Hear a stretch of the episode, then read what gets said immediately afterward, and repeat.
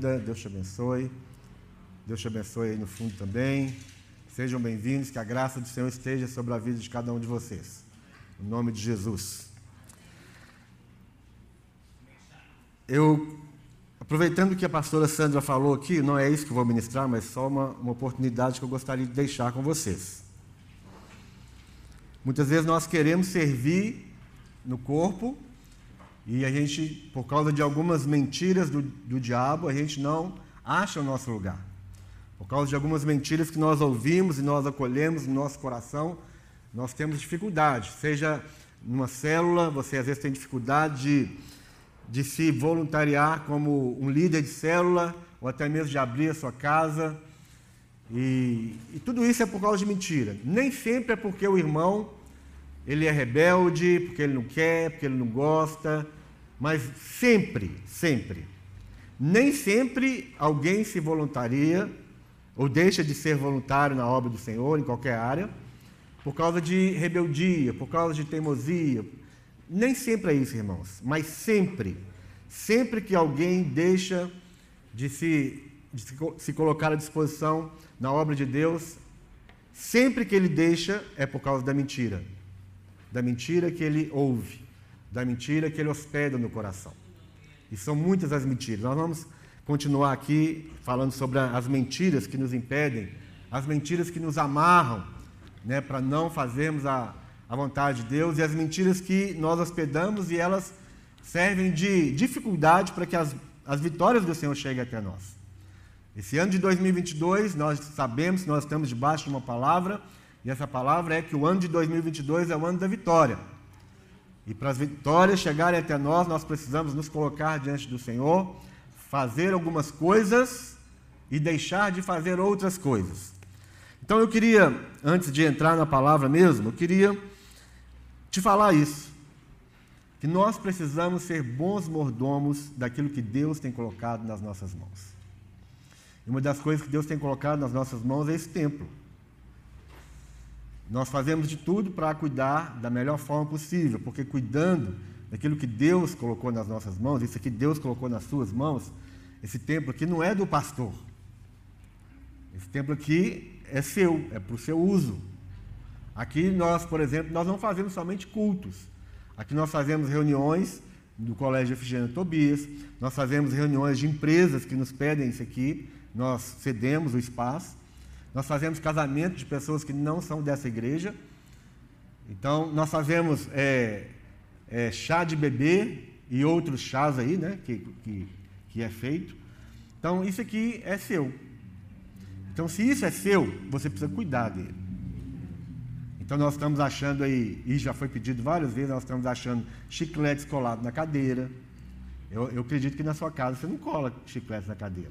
Né?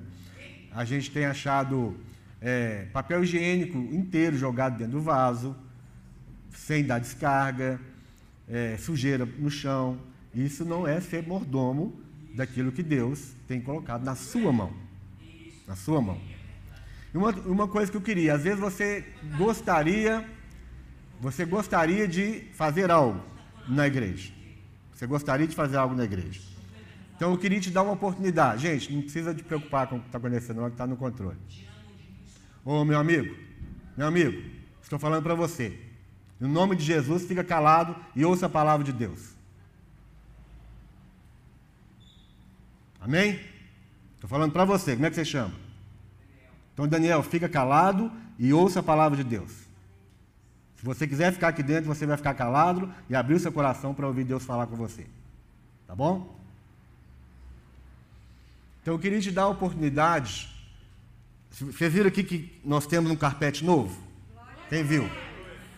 Então eu queria, se preciso for, né, fazer uma escala, qualquer coisa assim, nós temos um aspirador de pó e você vai servir depois do culto aspirando esse carpete. Quem quer fazer isso? Levanta a mão. Então fique de pé, por favor, fique de pé. Nós temos um, um como é que chama? Falei agora o nome, já esqueci. Um aspirador. Então, essas pessoas que estão aí podem procurar ou Franco ou o pastor ou Renato, você vai dar o seu nome e eles vão fazer uma escala. Todo final de culto nós vamos esperar isso aqui. nós vamos cuidar. Porque se não cuidar, daqui a pouco nós vamos ter que trocar. Né? Isso aqui custou dinheiro. Então já tem um buraco aqui, ó. Ah, tá. Mas vamos cuidar disso aqui, amém? Vamos ser mordomos de Jesus. O dinheiro é seu. Quem, quem pagou isso aqui foi você. Não fui eu. Não saiu, saiu do meu bolso tanto quanto saiu do seu. Né? Então vamos cuidar. Então nós vamos fazer essa escala aqui a partir de hoje. De hoje você já pode procurar o Franco, ele vai te dar o, o instrumento de trabalho para servir ao Senhor hoje à noite. Amém? Então vamos servir ao Senhor. E muitas vezes nós não servimos ao Senhor porque nós ouvimos mentiras. E eu falei semana passada sobre algumas mentiras. vou só repetir algumas delas bem rapidamente, nós vamos entrar na, na próxima.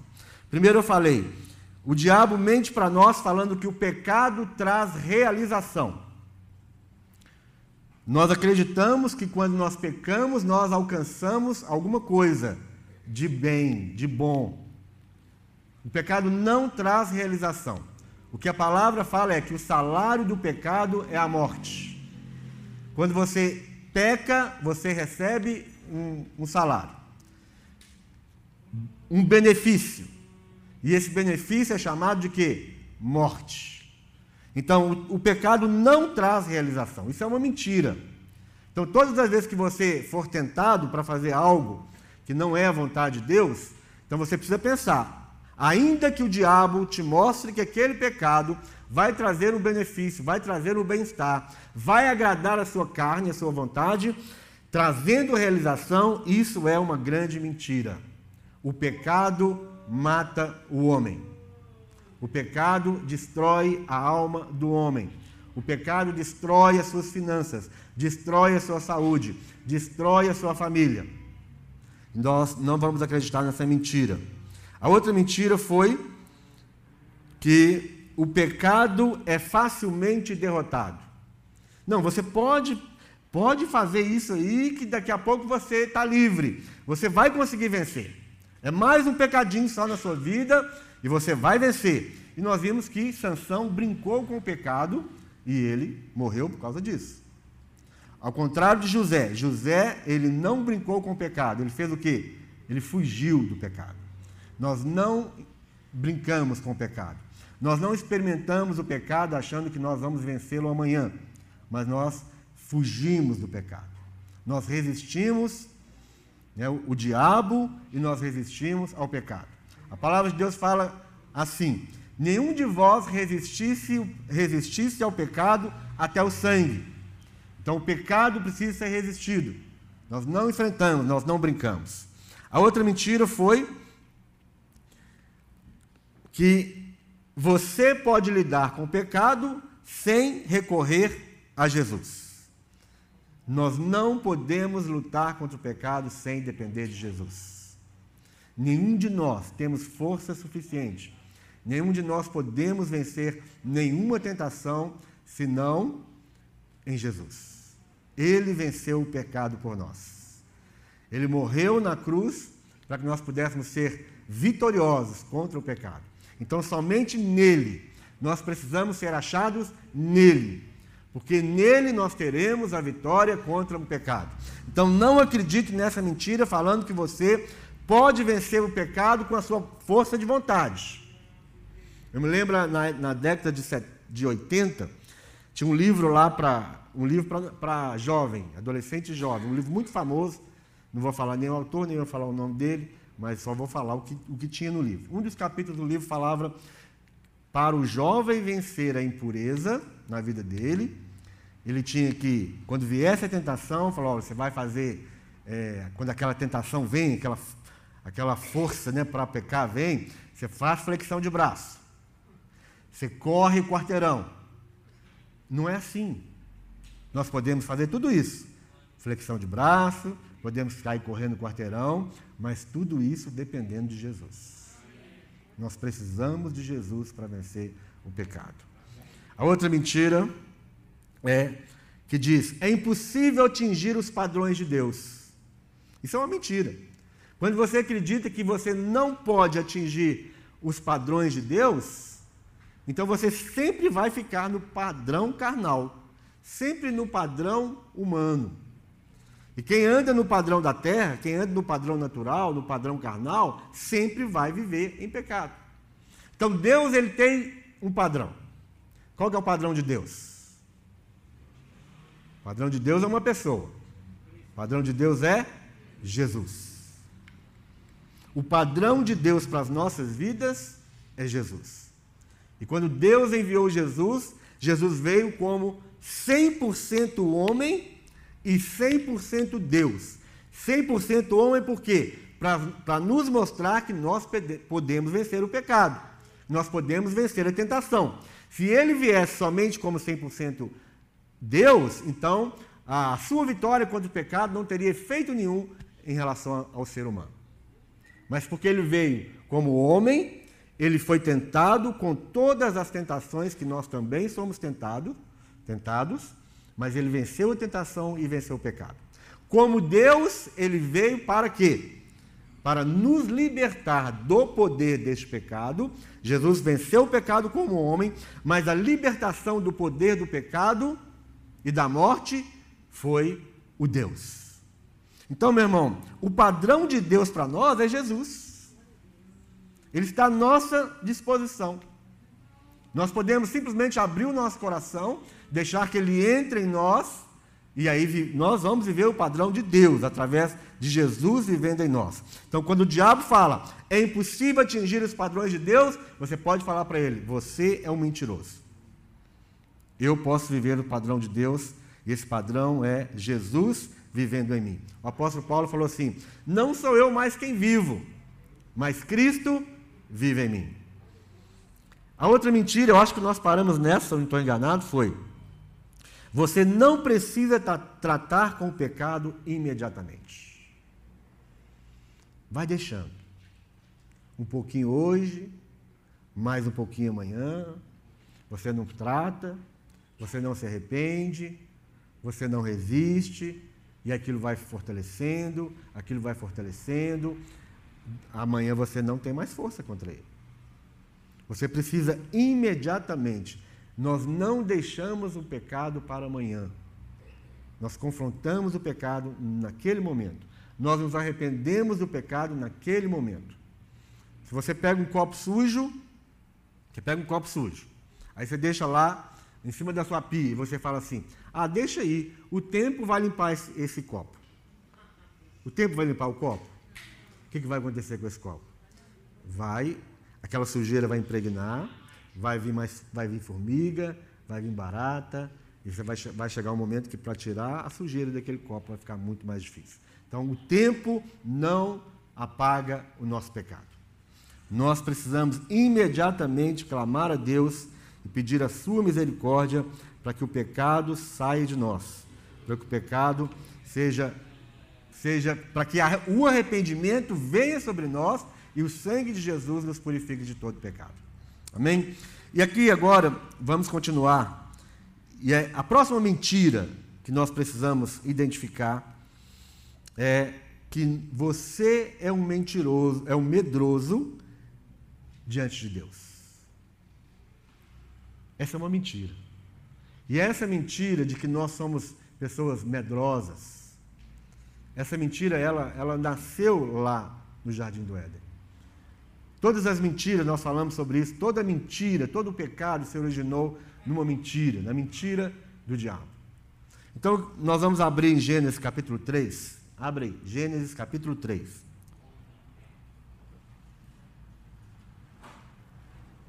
Essa mentira que, que coloca medo né, no seu coração, que fala que você é um medroso, que nada vai dar certo, que você não vai conseguir. Você deixa de fazer algumas coisas por causa desse medo. Você tem medo de assumir algumas responsabilidades diante de Deus e até mesmo diante de pessoas por causa do medo. Esse medo que você ouve falando, você não vai conseguir, nada vai dar certo, eles vão pensar mal de você, eles não vão gostar daquilo que você faz. E principalmente, irmãos, às vezes a gente fala sobre célula. Vamos falar aqui sobre célula. Quem quer liderar uma célula, você imediatamente, você entra em choque, você entra em luta. Luta com o quê? Com a sua vontade de fazer a vontade de Deus e o seu medo.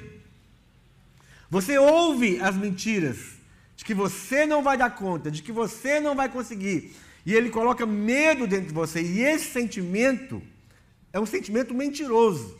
Esse sentimento de medo é uma mentira. Então você muitas vezes você não se disponibiliza, você não se coloca na brecha para ser um líder de célula, você não abre a sua casa para ser um anfitrião e você não quer ser nem um vice-líder, por causa da mentira chamado medo. Capítulo 3, verso 7. Olha o que diz. Nós estamos falando do princípio, onde tudo começou onde tudo começou. Verso 7 fala assim: Então foram abertos os olhos de ambos, logo depois do pecado, logo depois que eles ouviram a mentira e acreditaram na mentira, e eles fizeram aquilo que o, o Deus havia falado para não fazer, e eles fizeram tudo isso por causa da mentira. Aquela mentira enganou, aquela mentira tirou a verdade do coração deles, e fala: Então foram abertos os olhos de ambos e conheceram que estavam nus. Antes do pecado, irmãos, eles não conseguiam ver nenhum tipo de nudez. Aliás, eles nem sabiam o que era isso. Né? A glória do Senhor estava sobre a vida do homem e da mulher. Eles estavam revestidos com o Espírito do Senhor, com a glória do Senhor. Eles eram a imagem e semelhança de Deus, e essa imagem e semelhança de Deus era exatamente aquilo que fazia com que, os, que o homem e mulher simplesmente enxergasse neles essa glória, essa vida. Não tinha nenhuma possibilidade deles enxergarem qualquer outra coisa, qualquer tipo de nudez. E nudez significa, nudez das Escrituras sempre vai significar a falta de cobertura do Espírito Santo. A nudez sempre vai significar a, a a fragilidade do homem, a fragilidade humana. A nudez sempre vai significar é, o estado do homem sem Deus. E o que, que aconteceu com eles? Logo depois de acreditar na mentira, então olha isso. Logo depois que nós acreditamos numa mentira, nós começamos a, a sair de debaixo da, da glória de Deus, da ação do Espírito Santo, e aí nós começamos a olhar para nós e nós só vamos enxergar a nossa nudez, a nossa fragilidade, a nossa incapacidade, a nossa vida natural, a nossa vida carnal.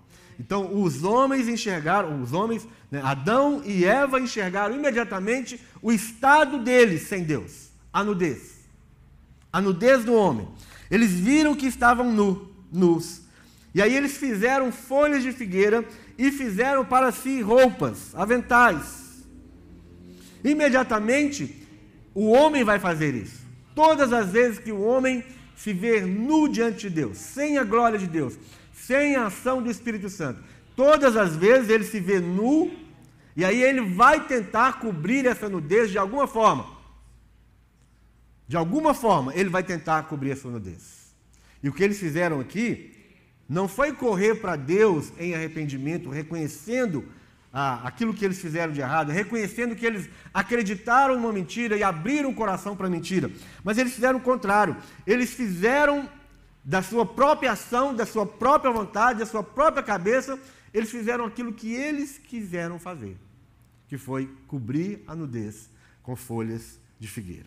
Agora, se nós pensarmos, se Deus não tivesse intervido ali naquele momento, porque a Bíblia vai falar o quê? Que aí Deus, ele, ele matou um animal e ele cobriu o homem e a mulher com o quê? Com a pele daquele animal. Agora, se o homem continuasse se vestido, se, tivesse, se ele tivesse ainda vestido com folhas de figueira, aquela cobertura, ela iria acabar. A folha de figueira ia durar muito tempo? Não ia. Ela ia se se estragar, ia secar. Uma folha de figueira tirada da árvore, você coloca ela em qualquer lugar, com, em pouco tempo ela vai secar. Então, tudo aquilo que o homem usa para cobrir a sua nudez é insuficiente. É simplesmente um ato carnal. Nós não vamos dar conta por muito tempo, irmãos, cobrir a nossa nudez, guardar o nosso pecado, segurar o nosso pecado, simplesmente com folhas de figueira. Você não vai conseguir isso. Isso vai durar pouco. Por isso que imediatamente Deus ele veio ao encontro do homem e ele fez aquilo que deveria ser feito, o sacrifício do cordeiro. Ali já era um símbolo do sacrifício eficaz do cordeiro de Deus. A cobertura que nós precisamos imediata, todas as vezes que nós pecarmos, todas as vezes que nós estivermos nu diante do Senhor, nós precisamos imediatamente da cobertura do sangue do Cordeiro de Deus. E aí a, a pergunta que Deus fez para ele foi, verso, verso 8: E ouviram a voz do Senhor que passeava pela, pela, pelo jardim, pela viração do dia, e esconderam-se. Verso 7, vou ler de novo. Então foram abertos os olhos de ambos e conheceram que estavam nus, e coseram folhas de figueira e fizeram para si aventais e ouviram a voz do Senhor Deus que passeava no jardim pela viração do dia e esconderam-se Adão e sua mulher da presença do Senhor Deus entre as árvores do jardim. Por que, que eles se esconderam? Eles se esconderam porque eles tiveram vergonha da nudez. Eles tiveram vergonha.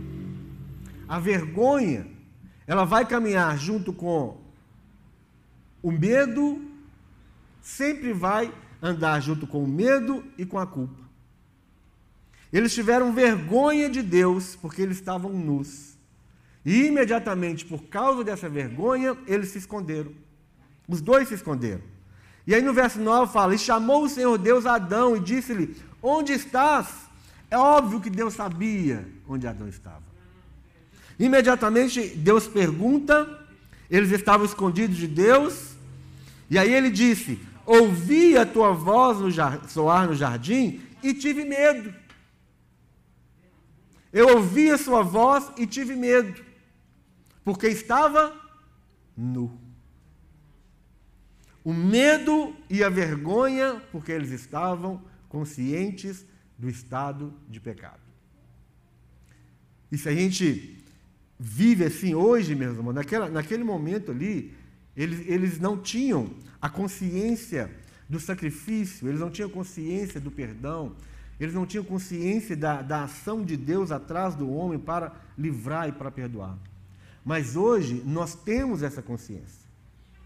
Então hoje, quando nós pecamos, quando hoje nós estamos nus diante de Deus, imediatamente vem a vergonha, vem a culpa e vem o medo.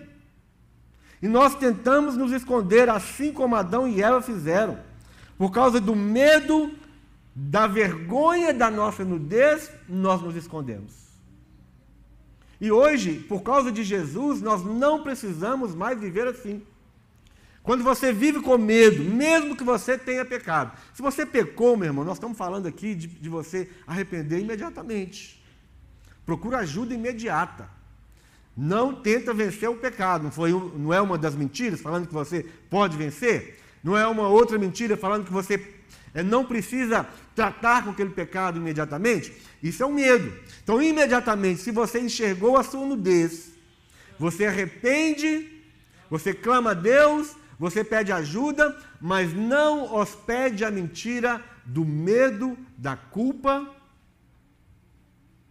e dessa vergonha não hospede na sua vida. Medo, culpa e vergonha. Eles se esconderam.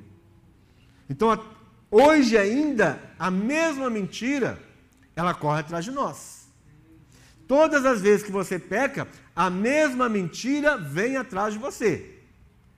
Coloca na sua vida imediatamente a, a vergonha do seu pecado, que é a sua nudez, e por causa dessa vergonha você tem medo de Deus, que é outra mentira. Uma outra mentira que nós vimos foi isso: que Deus está sempre ali, pronto para jogar um raio na sua cabeça. Deus está sempre pronto para te dar uma martelada, para te esmagar, como se você fosse uma barata. É uma mentira. Esse medo é uma mentira. Essa vergonha é uma mentira. Essa culpa é uma mentira. E essa mentira vai ficar na sua vida até que você se arrependa diante de Deus. Então, essa, essa mentira precisa ser atacada, precisa ser identificada. O diabo sempre vai lançar medo em nossa mente. Você não vai conseguir, você vai fracassar de novo. É a mentira. O diabo sempre vai mentir dizendo que devemos carregar culpa e vergonha por causa dos nossos pecados. Já estamos passando para outra mentira. E a outra mentira é: você é culpado e deveria ter vergonha do que você fez. Quando Jesus morreu por nós, ele morreu para levar a nossa culpa e a nossa vergonha. Jesus, ele foi crucificado de terno e gravata. Não? Ele foi crucificado como? Nu. Jesus foi crucificado nu para sentir, para sentir a vergonha que nós sentimos. Para sentir a vergonha que Adão e Eva sentiram. Então hoje, meu irmão, se você peca, essa vergonha vem, essa culpa vem, o medo vem. Você está atrapalhando de novo. Você está atrapalhando de novo. Eu já pedi para você ficar calado, não pedi? Então fica caladinho aí. Você está atrapalhando esse monte de gente aqui, ó. Então é, esse medo, essa culpa e essa vergonha imediatamente vem. Mas você precisa lembrar uma coisa: Jesus levou tudo isso na cruz do Calvário. Ele levou o seu medo, ele levou a sua culpa e ele levou a sua vergonha. Então nós não precisamos disso, meu irmão. E, e, o diabo vai sempre mentir dizendo que devemos carregar culpa, carregar vergonha, carregar medo por causa dos nossos pecados, mas imediatamente a verdade é: Jesus levou sobre si todo medo, toda culpa e toda vergonha. Ele, ele já sofreu com isso. Nós não precisamos viver sentindo culpa, medo e vergonha por causa do pecado. Se ele foi confessado, aí eu preciso fazer uma, uma eu preciso colocar em negrito, aspas e caixa alta. Se você confessou o seu pecado, o que, que eu falei? Se você o quê? Se você confessou o seu pecado, você não precisa mais carregar culpa, medo e vergonha. Pronto. Ah, pastor, mas eu pequei ontem. Você confessou o seu pecado ontem? Sim. Então você não precisa mais ter medo, culpa e vergonha. Se existe uma mentira, irmãos, que, que acaba conosco, que nos coloca o pior dos piores, que nos coloca entre algemas, entre grilhões, e que nos impede de ter comunhão com os irmãos, nos impede de fazer a obra de Deus, nos impede de realmente viver em liberdade, é, são essas mentiras. A culpa, o medo, a vergonha. Não importa o pecado, o pecado, todo pecado é feio. Todo pecado é feio. É lógico que os pecados eles têm as suas consequências diferentes. Alguns pecados carregam, alguns pecados realmente vão deixar rastros horríveis atrás de nós. Mas todo pecado é feio, todo pecado é vergonhoso, todo pecado é contra Deus, todo pecado realmente mancha, mancha a nossa reputação, mancha o nosso nome, mancha o nosso chamado, mancha a nossa família. Todo pecado vai trazer isso para nós. Mas todo pecado, e aí eu vou também fazer a mesma coisa. Caixa alta, negrito, sublinhar e colocar aspas. Todo pecado é horrível, todo pecado é vergonhoso. Mas não existe nenhum pecado horrível, nenhum pecado desastroso, nenhum pecado danoso, nenhum pecado que traz consequências terríveis. Não existe nenhum pecado desse tipo que, ao ser confessado, não seja perdoado.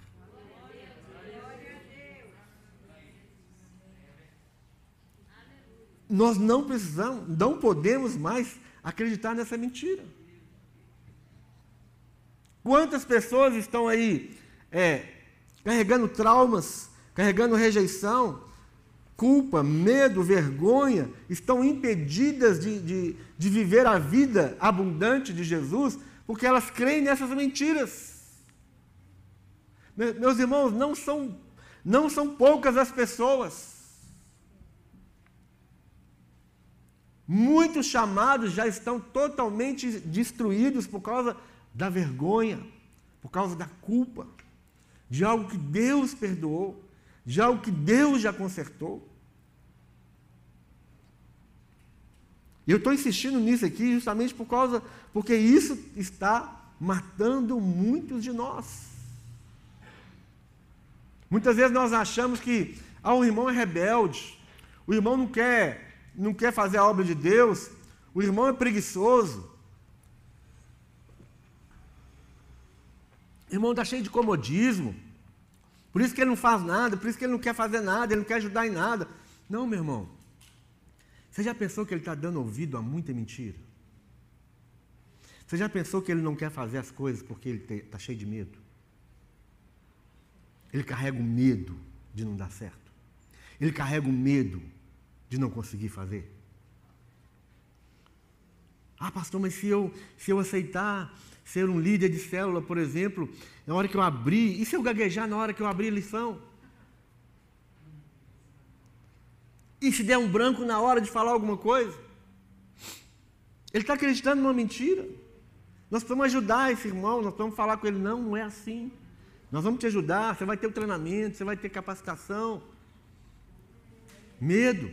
E alguns irmãos não abrem suas casas como anfitriões, por quê? Não é só porque ele é ganancioso, ele é soberbo, ele é orgulhoso. Ele, ele também está cheio de, de vergonha. Tem gente que não abre a sua casa, olha só que mentira.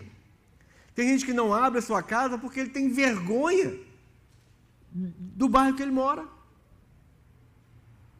Do sofá dele que não é, que ele acha que é horrível, que é feio, que não é novo. Ele tem vergonha dos copos do, o copo da, da, casa dele é o copo da massa de tomate. Ou então é copo de plástico comprado lá no, na, no Shopping Oi. Tem vergonha. Você tem que falar com ele, não, meu irmão, você não precisa ter vergonha. Lá em casa também tem. Lá também tem copo da massa de tomate. Copo de requeijão. Oi? Lá em casa tem copo ainda, o copo de, de campanha política.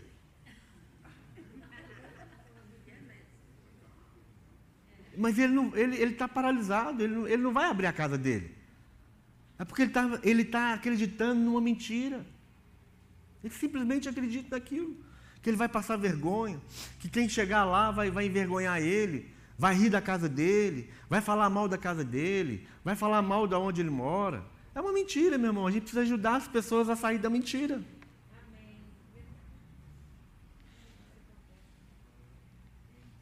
E outros exemplos que todos nós podemos dar de, de, de, vergonha, de medo, de culpa. Ah, mas, mas eu, eu, não, eu, não, eu não tenho, eu não consigo, porque eu carrego na minha vida um, um, uma lembrança de um pecado. Essa culpa está tá em cima de mim. Eu, eu não consigo eu não, não me acho capaz de fazer nada na igreja, eu, eu não sirvo para nada porque eu tenho um peso de, de culpa daquilo que eu fiz lá em 1922. Você carrega aquilo. Você carrega aquilo. Irmãos, é uma mentira, irmão, mas você, mas você acredita nela.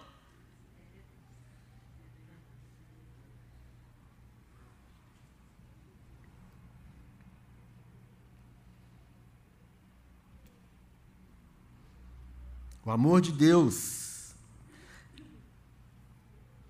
Todas as vezes que nós acreditamos nessas mentiras, principalmente a mentira da vergonha, da culpa e do medo, é porque nós não acreditamos numa verdade. Sabe qual é a verdade? Que combate esses três, essas três mentiras de uma maneira assim como se fosse uma bomba atômica. Nós não acreditamos no amor de Deus. Nós não acreditamos que o amor de Deus é suficiente para nos tirar das mentiras do diabo. A Bíblia não fala, irmãos, em lugar nenhum. A Bíblia não fala em lugar nenhum que, que Jesus amava João mais que os outros. Você não vai achar isso na Bíblia.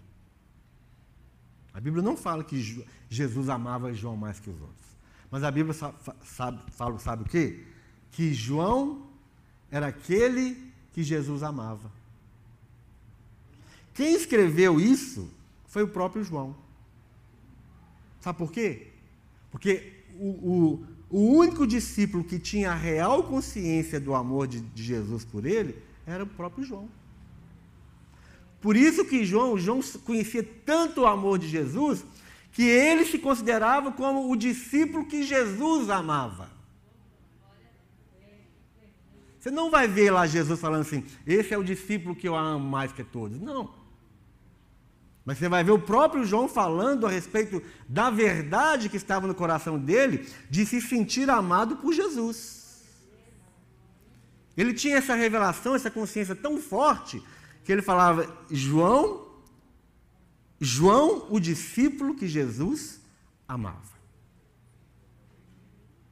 E aí, único, um dos únicos livros na Bíblia, no Novo Testamento, que você vai achar, que fala mais sobre o perdão de Deus, é exatamente o livro de João e as cartas de João.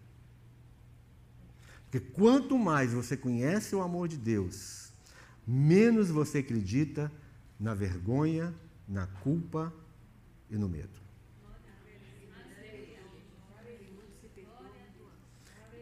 A Bíblia fala, Jesus falou, né? A quem muito se perdoa, muito ama. Como é que nós vamos vencer a culpa, o medo e a vergonha?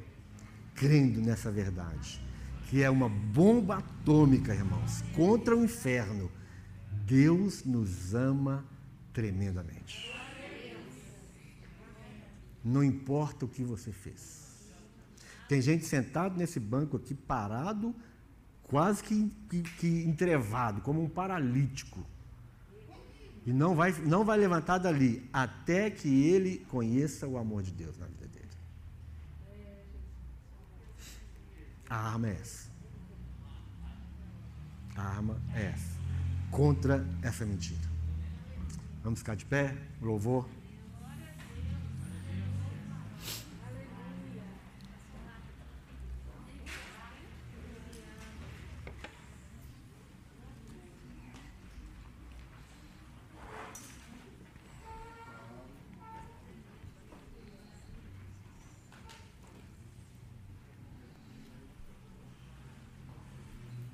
Nós vamos cantar adorando ao Senhor.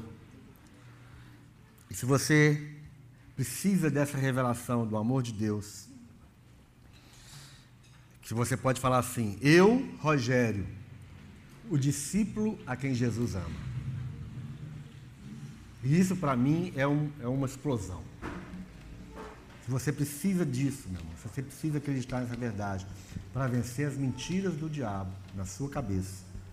Então, enquanto nós estivermos cantando, sai do seu lugar, vem aqui na frente e receba esse amor poderoso de Deus na sua vida.